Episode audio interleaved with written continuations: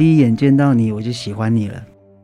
你说你太容易喜欢人了，你喜欢我哪里？长得好看，脸书 po 的文字很有想法，还是只因为我也想留在花莲，不想去都市，离你家又近，条件满足，正好做你枕边人。我不知道怎么解释，喜欢不就喜欢，喜欢不就做出来的吗？欢迎光临。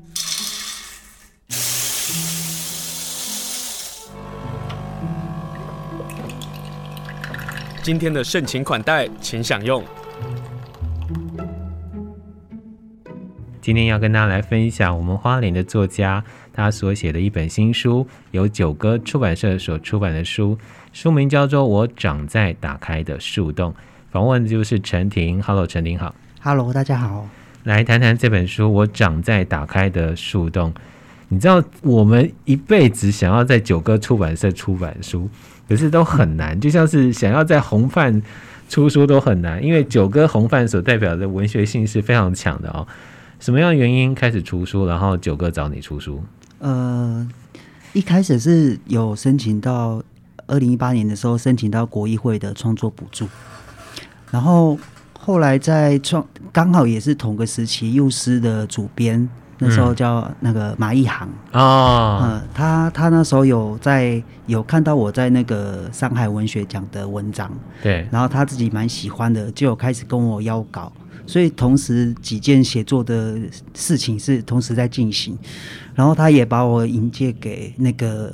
九歌的主编陈淑芳，所以淑芳姐看了我的文章也很喜欢，然后刚好就是那个国艺会的创作补助，然后我他我有把那个计划书也有给淑芳姐看，然后淑芳姐看了她也很喜欢，然后她就后来就直接跟我签约买了那个整个计划的版权，这样。所以你的贵人是马一航，是真的要感谢他。对，上一本马一航出他的书的时候，他有提到你。然后我也花了一点时间跟他聊到你哦，所以刚好那时候他的书也有提到打开的树洞，所以这样的因缘关系你就开始写。可是你真正写不是为了要出书，你是一直在参加台湾原住民族文学奖。嗯，为什么想要参加台湾原住民文学奖？呃，其实我从小就很喜欢写作了，嗯，然后嗯、呃，会参加文学奖。我不知道，也许好像有一个借口，就是我每年可以写出一点东西。因为我我其实虽然一直很喜欢写作，但是好像从来没有把写作当成一个职业。对。但是每年举办的文学奖，然后可以去投稿，当然可以赚一点钱，就会觉得说，哎、欸，好像有一个借口可以让我写一个比较正式的作品出来。对。对。所以这几年当中，你从两千零七年，然后一路写，嗯、其实也获奖无数，哎。对，你自己怎么去定义你自己在参加原住民文学奖这样的一个奖项？很难讲，就是我其实也会看其他得奖的作品，然后再跟自己的作品去比对。对，我们常常想象的呃原住民文学可能会有一个比较既定的框架，比方怀旧，然后山林文化，对，呃认同，嗯哼，认同认定这些事情。你说文化认同、族群认同、族群认同、族群认定，尤其是像现在有很多的原住民其实是居住在都市，对，然后会有很多这种。去想象部落、怀念部落、追寻溯根这种事情，嗯，然后但是我的作品的话，其实很平凡的，就是在写日常的生活，嗯，然后我没有一个很大的意念，或是想要刻意的去解释自己是原住民，或者是我想要我想要书写的是原住民文化这件事，但是我在。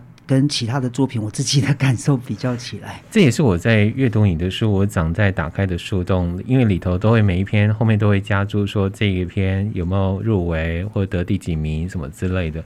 可是如果我们摊开文学奖的评审的话，照道理大部分去参赛的时候，一定会很小心处理一些意识的问题，对，或者是政治正确的问题，对。可是你完全不理会耶，对，这。你你不是要为了从得奖当中赚奖金吗？对我我我其实心里是蛮叛逆的。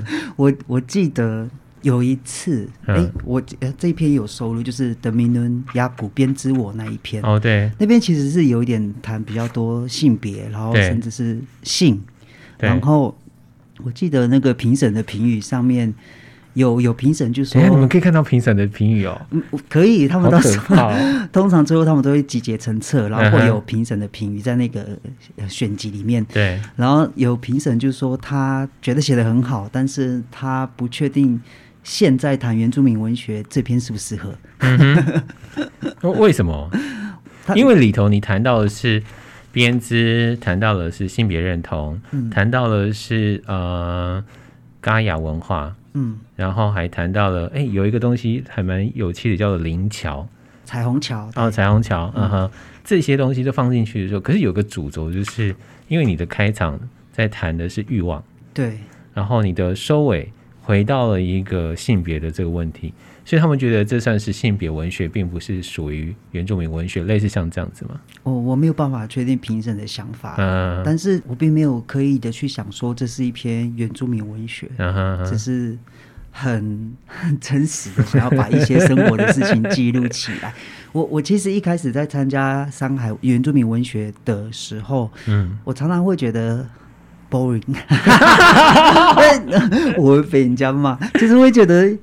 有一点无无趣，这这也是的确不只是原住民文学，是其他的文学奖一直被讨论的事情哦。就是说，呃，评审的口味大概都可以招得到。然后我我们在创作的时候，有时候会刻意的去创作一些可能评审会喜欢的口味，或者是方向，或者是文字的论述。可是你的文字其实就没有这个企图心。对。我是参赛的确是我的一个创作的理由，但是我其实创作的核心还是我那时候发生了什么事情，想要把它记录起来。嗯嗯嗯，好，今天跟大家分享就是我长在打开的树洞，但是既然谈到了那个编织啊，呃，彩虹桥或者是书里头用的词叫做灵桥，来谈谈这一篇吧，因为这也是。你在书写这本书或者出这本书，希望让大家能够认识泰鲁格的文化。可是泰鲁格族的文化当中，其实有一些很难懂的事情。那比如编织，你本来想要编织，可是长辈告诉你说你不能编，因为你是男性。嗯，可是在这几年，我自己发现好像也松动了，是不是？是，其实现在有。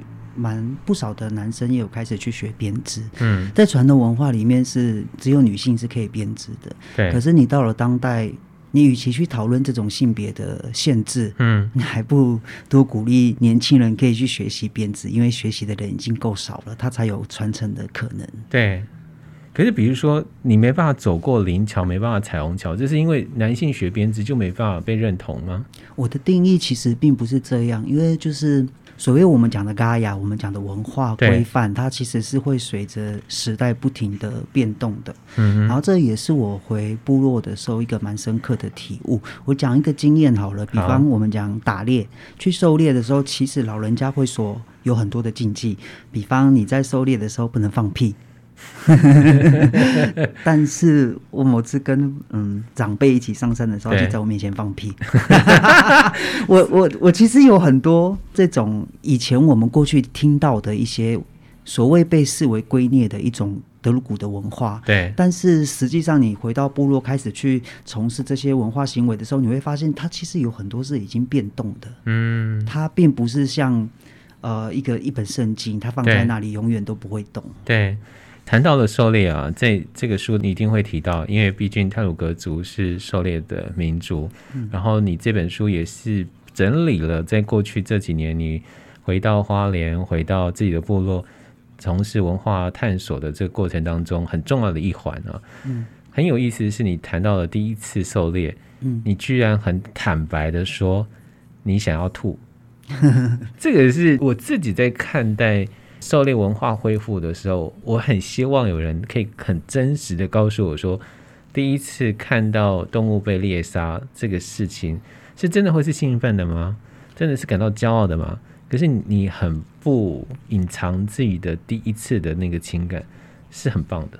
嗯，我记得那一次跟去狩猎啊，嗯，然后我们大概凌晨三四点才才下山，回到我我三四点才回到我的房间，然后我回到我房间，马上就把这篇写出来了。哦，嗯，因为那个感觉太强烈，对，然后我很想要把那件事情记录起来，对，然后我整趟旅程啊，整趟跟着狩猎的游程，我其实心里是超级感动的，嗯，因为那种感动你很难去。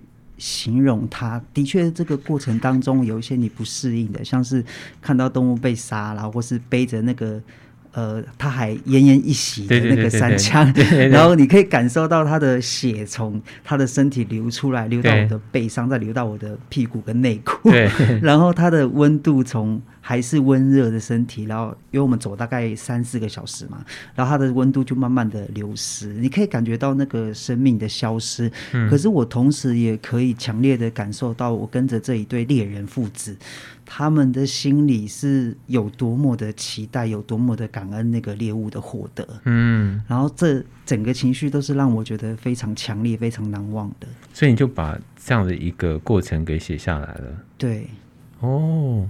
很有意思诶，因为如果你现在跟我讲说这是那个晚上所写下来的时候，难怪在这一篇的描述上的句细名义，就比其他篇的文字的那个绵密度就更紧实了。嗯，哦，好有意思哦。所以你就说下一次什么时候还想再去想学习打猎，不是因为杀生的快感，而是整个过程让我意识到我真正认识自己生长的这片土地。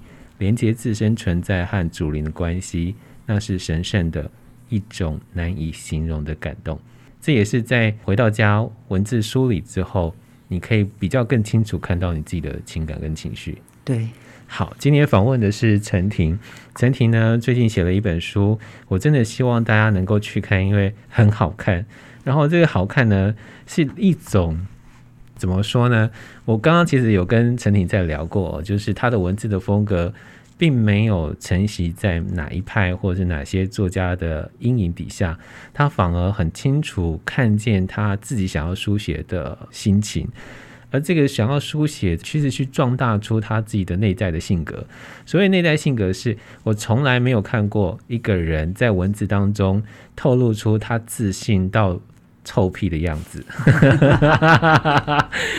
这个是我们在文字书写的时候，往往会想办法隐藏，或者是压抑，或者是假装。可是你的那个臭屁，那个自信，反而让你的文字产生出一种非常具有吸引力的，而且那个吸引力，老实说，会有带一点性的吸引力的那种自在。我我希望大家能够看我长在打开的树洞，不单单只是想要认识陈婷，不单单只是想要推荐让大家透过这里头看到泰鲁格的文化跟青年的想法，更重要的事情是让我们看到一个新的作家。陈婷在这本书啊，我长在打开的树洞。其实我最早要第一个问题要问的是，你的书名为什么要做我长在打开的树洞？因为啊，你的第一篇其实是非常适合当书名的。嗯书名叫做《重回那个时代》，在书名有讨论过吗？呃，没有什么多大的讨论，但是这本书其实大概是我返乡之后，二零一四年回去部落开始的创作。对，哈，然后我我回去部落的时候，以前我们都有很多部落格嘛，不管是嗯各种的。部落格，然后当我回部落的时候，那个学习的冲击感很大，就跟我以前认识的部落是很不一样的，所以我那时候就刻意的去呃建了一个部落格网那个网站，就叫做。哦我长在打开的树洞，因为因为我那时候很兴奋呐、啊，嗯，就是觉得好像我每天都可以学习到我不知道的事情，然后认识到一些人，然后他们很有趣、很厉害，在某个部分很专长，对，然后我就会把它写成日记放在那个部落格上，然后我在申请国议会创作补助的时候，也很自然的用了“我长在打开的树洞”这个名称，嗯嗯、出版社。跟我签约，然后讨论的时候没有讨论很久。那时候的确也有想说要不要取别的名字，然后但后来还是直接沿用。我其实自己想要传达的一个理念是，这是我的第一本书。嗯，然后这第一本书其实是记录自己返乡之后的各种学习跟各种的感动。嗯，然后当然也有包括不快乐的事情，只是说我还是会希望这个第一本书它其实是某个程度是可以代表智雅干部落。我自己生长的那个地方的。嗯，所以这雅干部落它就是打开的树洞的意思嘛，对不对？打开的树洞，它是我们部落的旧名、古地名。为为什么叫打开的树洞啊？因为这名字真的很美耶。嗯、因为我们部落旁边有一条资亚干溪，对，那条溪源自南投跟花莲的交界处，然后溪流从上游流到下游的时候，上游是曲曲折折、小小细细的，然后流到我们部落附近住的房子的附近的时候，河道就突然变得很宽敞。啊，老人家他其实是从高山上面去看这条溪的变化，就像一棵大树一样。长出树叶，然后打开的一样，所以他们就称它“狼阿科尼”是打开的树洞的意思。今天要跟大家好好来介绍泰鲁格族的青年，他叫陈婷。陈婷在九歌出版社出版了一本好书，书名叫做《我长在打开的树洞》。打开的树洞是他的部落兹雅干的名字。那他把他过去这几年回到部落的返乡的心情，一篇一篇的写下来了。访问就是陈婷。陈亭这本书有个好玩的地方啊，区别于其他的文学作品，你很刻意或者是编辑很刻意的把一些文化的认识，包括过去要回头认识自己的文化的时候，母语的练习，你就把它放在第一篇当中。就有一些单字啊，比如说呃阿嬷的啊、阿公的啦，然后这些的单字，透过几篇的文章，其实可以让我们很快的。学会泰鲁格主语，然后接下来的那后面那几篇就很快的，不会再有阅读障碍，是是这样吗？你在安排的时候是刻意是这样？没没有啊，没有，我没有刻意安排。这就这就是我们外人在阅读的乐趣吧。这个书系它，你这个书分三个类别，对不对？对，可不可以跟大家来分享一下你怎么分？根把天光去哪里？嗯、去上面，嗯、然后资亚干大道，嗯，怎么做区别？根法天光这个是写我自己务农的那一段时期的经验，嗯嗯、大概务农的时间做了两年，嘿，然后根法，因为那时候是跟我跟我室友，嗯、他是客家人嘛，然后天光是他们破晓啊，哦，天亮的意思。天哪，有人示爱到林志哦，所以那时候的意思是，就我跟我嗯的伴侣，然后一起去务农，对，用这个名称这样。嗯嗯然后第二个去哪里去上面，其实这一篇想要谈的是学传统文化、传统生活、传统技艺的这一块，嗯、包含编织、狩猎、上山，对，然后还有捡一自来水，部落里面的对。水源，然后这些都是放在我第二篇的部分。然后去上面，其实是我们我们会讲穆萨巴劳，就是你去上面，然后它其实背后的意思是去工作。去山上，你在部落里面遇到长辈问你说：“哎、欸，你要去哪里？”我要去上面，其实就是去上面去去上面工作的意思，嗯、去山上的意思。对，第三篇芝雅干大道，我其实想要特别谈的是人。嗯，我。有一个很喜欢的那个小说，奈波尔的《米格尔大街》，我很喜欢那一本书，就是他把很多部落呃他们的那个 那条大街上面的小人物写出来，对，然后把它串起来，然后那些小人物是我们可能一般平常比较不会去注意的，对，然后我很喜欢那个那那个小说，然后所以我也把这个形象把它放在部落里面，也算是另外一种致敬，对，尝试是想要去。记录一些部落里面的人物，这样。哎、欸，我好喜欢第三部分哦，因为我喜欢陈婷的原因，是因为她的那个情感的表达其实不矫揉做作的，也因此在呃阅读的时候，那个情感是丰沛到我们其实很可以感受得到。可是，在文字的呃要求或者是文字的整理上，其实也是都到位的。因此在阅读的时候是非常舒服的，我们并不会觉得坑坑巴巴的，或是过于刻意。可是，在情感的部分就很投入。比如说，呃，讲讲妈妈吧，嗯，妈妈的爱情，这个，哎，我才知道说，哦，原来陈婷她的呃成长还有这一段的故事可以可以讲。嗯，来谈谈妈妈为什么要把妈妈的爱情给 接进去了？他其实是投射到我自己啊。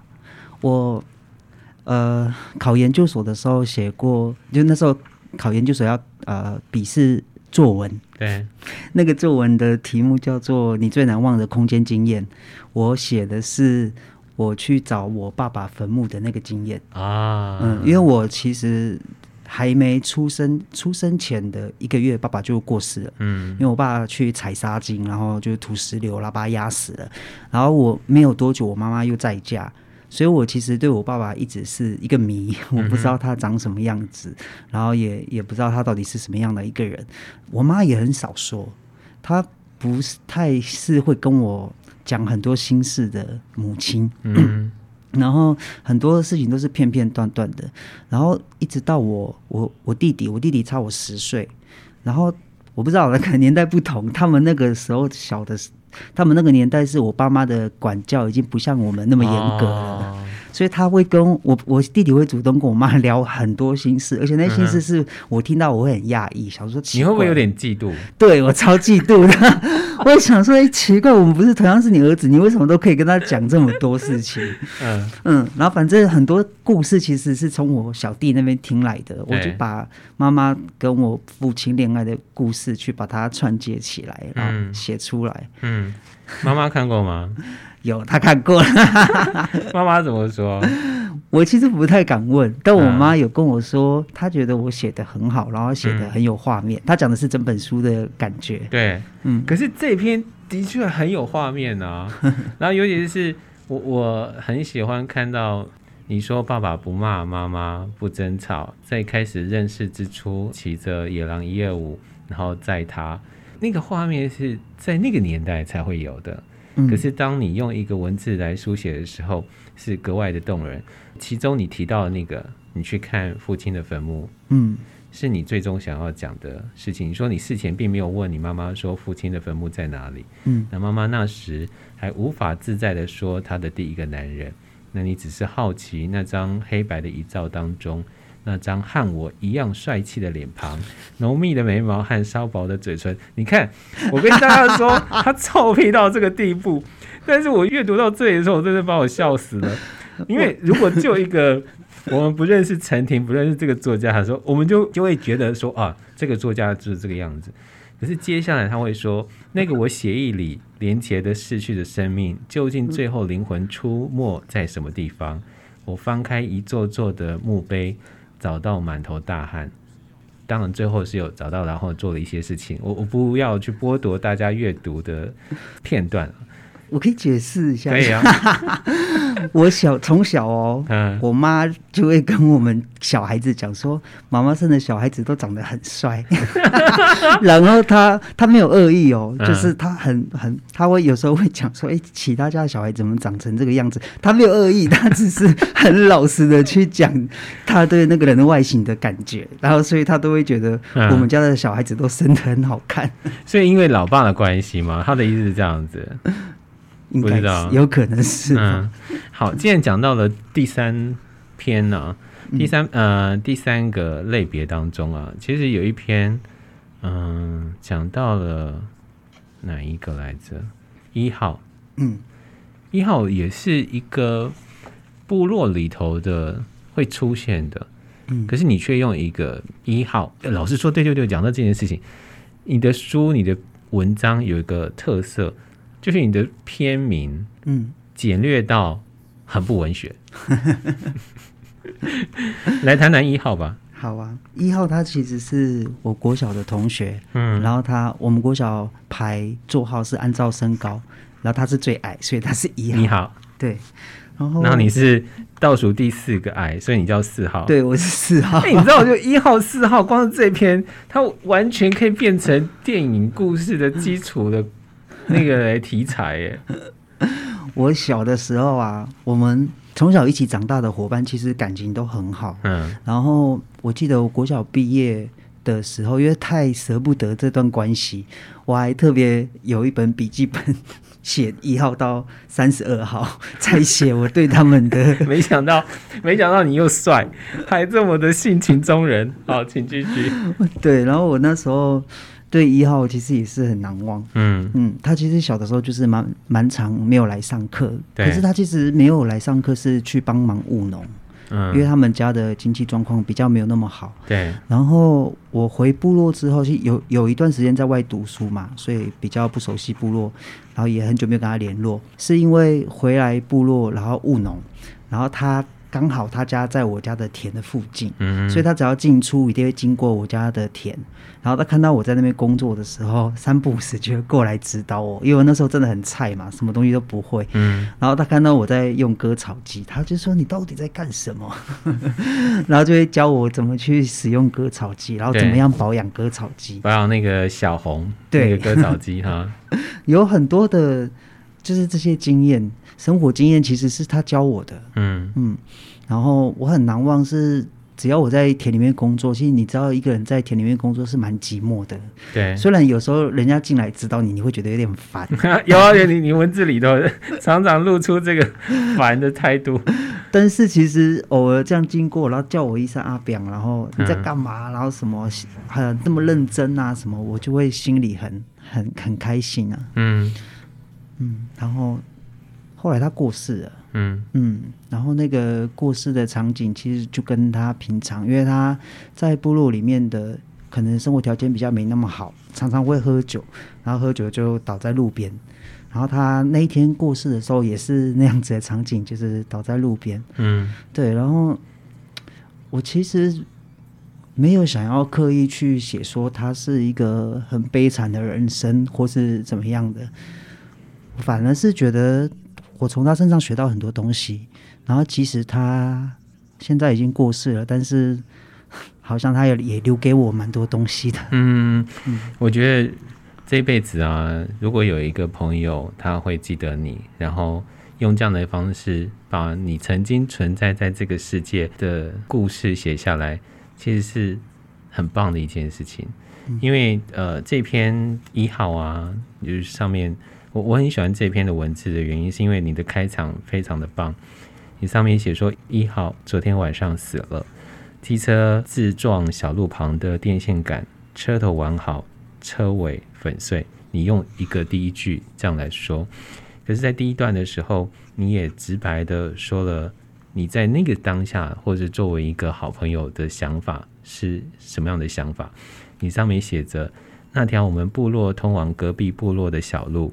越夜越少人经过，他躺在马路上，就像平常一样，双眼直瞪萦绕路灯的金龟子和蝙蝠。生命流走的前几秒，一号心里想什么？你用这样的一个开场，来让我们觉得，诶，这个一号是什么样的一号？通常我们会在做一个文字描述的时候，可能一开始就会努力的去让这个人的形象给树立出来。可是你用一个你第一人称去想说，在那个当时他发生什么样的事情，而且而后你会提到你跟他的对话，嗯，谁聪明，他是不是聪明？其实也说了一号你的同学还有一些梦想还未达成的念头在里头，嗯，好，这是一号。可是呢，要谈你的这本书《我长在打开的树洞》啊，有一个话题。是免不了要聊的哦，而且不聊啊，我会对不起你，然后呢，也会对不起读者。来谈谈性别，嗯，好不好？好，我们就从那个第二类别当中的最后一篇，也是你参加了原住民族文学奖的，应该是第二名的作品哦。那是佳作，好、哦，那是佳作。对啊，那篇其实很好，我就不懂为什么要叫佳作，而且篇名很好。篇名叫做“你那填满不喝林的枪射向我”，对，多么的有性别意识的片名啊！来谈谈这个，或者是说当时的评审觉得你走的太前卫了。哎，虽然虽然他是佳作，可是后来有入围小哎九哥的散文选，自己讲啊，是不是？代表了我们还有点眼光，这样子是不是？好，来自己讲来这个。好了，我先讲题目好了。嗯、其实你看到整本书里面，如果是很简短的，那是我取的。嗯嗯、然后如果是题目很长啊，很有趣味性、故事性，那是室友帮我取的。好，所以室友取的。你知道这一篇呢？如果变成书名的时候，连书的颜色、连书的设计都会变不一样了。这这很好玩，这很好。就是我觉得，就是片名，我刚刚讲过了嘛，就是你的片名跟大家的片名的认知是不大同的。嗯、也许就从这个片名开始讨论一些你将来在书写的时候，也许可以多想的地方。嗯，但是我们回到这一篇呢，来谈谈这一篇实在是太 好看了。他其实。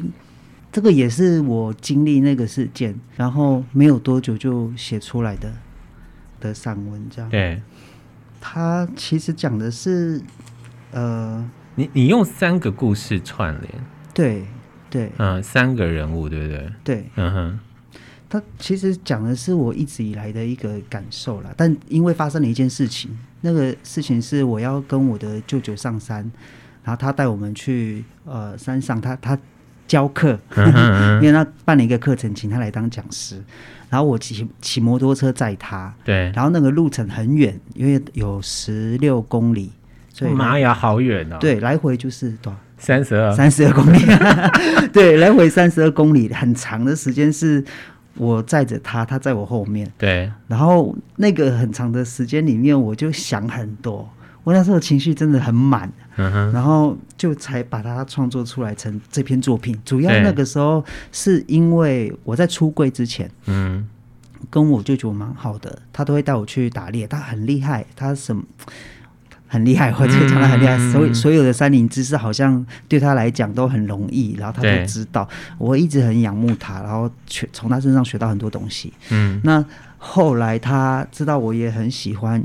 学习打猎嘛，然后他有一次是跟我讲说，诶，有一条路他带我走过，然后他就说这个路以后可以让给你，就是让我去管理。嗯，我那时候很嗨啊，就想说，你说你终于有一个猎场了，因为我们部落附近真的很难找，就是到处都已经有人了这样。嗯、然后我想说，诶，他已经，而且这个路是现成的，管理好的，可以给我。嗯、那我也还那么菜，这样子的话，我还可以比较好去接手这样。对，然后后来。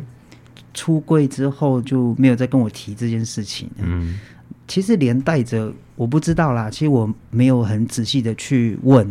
嗯，但总之好像在我出柜之后就比较没有机会再上山打猎了。嗯，然后就互动少了。对，感觉就互动变少了，我也不敢去问到底为什么。嗯，然后所以在。我们上山的这段旅程当中，我一直很想要问他：“你不是说要给我管理吗？”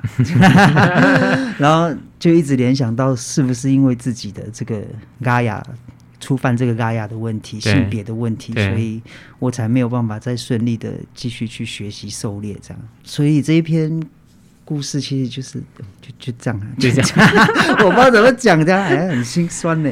这真的很心酸啊！就是呃，我看到了你的犹豫。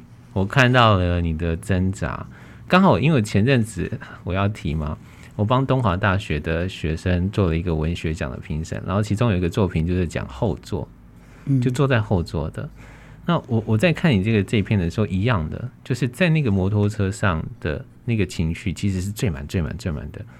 你如何从驰骋的摩托车呼应到你的情绪，然后停到阿嬷，然后提到舅舅。然后你到最后的时候，才把你想要说的话给写下来，给说出来的时候，而且你的结语是一种非常快速句点的方式，是一个不拖泥带水的方法，可是却留给我们一个，就是你说的那个那个枪射向我这样的那种的力道。可是我们也不知道说后来舅舅到底有没有接受这件事情。嗯，可是舅舅接不接受这件事情似乎不是那么重要。嗯，你觉得就是你要让舅舅知道你在这个性别的想法上到底是如何，而你对你自己是必须对得起的。嗯，是这样吗？最后的那个一长串的那个结语其实是没有说出来的话。对对对对，然后就是在文学里面，在文字里面，你可以。很真实的把自己的想法说出来，但是在现实的情况当中，其其实是说不出来的。哦，对，所以这个舅舅，阿彪很爱你。我跟你说，从这个不只是这一篇呢、啊，其实提到很多。好了，最后呢，我等下谈谈你的室友。然后我也希望大家，如果您在书店啊看到这本书，由九歌出版社所出版的书，书名叫做《我长在打开的树洞》，请翻到最后一篇。你居然把这篇放到最后，可是偏偏因为我是不知道为什么，我就打开最后一篇阅读，然后就完全爱上了。我觉得太恶心了，这个对 情侣，哦，真的很好看呢。我我是说真的很好看，因为嗯、我们看过很多爱情的文字了嘛。如果你真的要看到一个仿佛初恋的美丽，或者是仿佛一个很相信爱情的想法，在这一篇最后一篇告白河坝，就觉得来来谈谈，你居然把这一篇放到最后。其实我身边的人拿到书的时候，都跟我讲说，他们就是先看最后一篇。真的 因为大家都是八卦心态，大家是说看到那个书，大家是看片名吗？哦，哪一篇猜一猜这样，然后哦，可能是，但为什么不是爱的猪肉转圈圈，然后是那个告白和吧，告白两个字吧？哦，那告白真的很好看呢、啊。对我，我其实写的时候，这个这篇原原型也是幼师文艺的投稿专专栏文章。嗯嗯嗯，我我写的时候其实是很没有压力的去写。哎、欸，是是是是，而且我写很快，我记得我这个也是一个小时之内就写完了。我虽然写很快，可是我心里想很久。嗯，然后对于这段感情，然后对于我身边的这个人，嗯，然后在写的时候是其实是很没有压力的去把它写出来，而且因为它就是一篇情书，它它其实就是一篇情书。然后我写完的时候。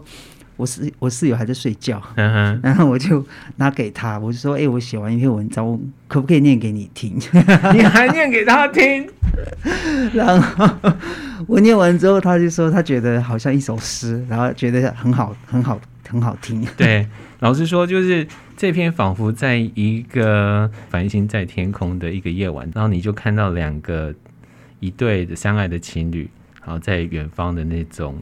我我觉得带一种夏天的凉爽的感觉，你要不要念一段啊？可，既然你都已经念给你的爱人了，我喜欢那个两百一十八页的末段，嗯，第一眼见到你，我就喜欢你了。你知道，就是谁会写得这么的直白啊？谁会把告白写得这么清楚？来念这一段吧。第一眼见到你，我就喜欢你了。你说你太容易喜欢人了，你喜欢我哪里？长得好看。脸书 po 的文字很有想法，还是只因为我也想留在花莲，不想去都市，离你家又近，条件满足，正好做你枕边人。我不知道怎么解释，喜欢不就喜欢，喜欢不就做出来的吗？就是这句话，喜欢不就喜欢，喜欢不就做出来的吗？今天就跟大家介绍是喜欢。一个文章，喜欢一个作者，就是喜欢。我长在打开的树洞这里头，其实满满的很棒的文字，还有包括我们啊认识打开的树洞这个部落的种种的故事。今天跟大家介绍，就是台湾原住民族文化奖的散文组的得主陈婷，他出了这本书，希望大家能够多多捧场，多多支持。谢谢陈鼎，谢谢阿彪，谢谢。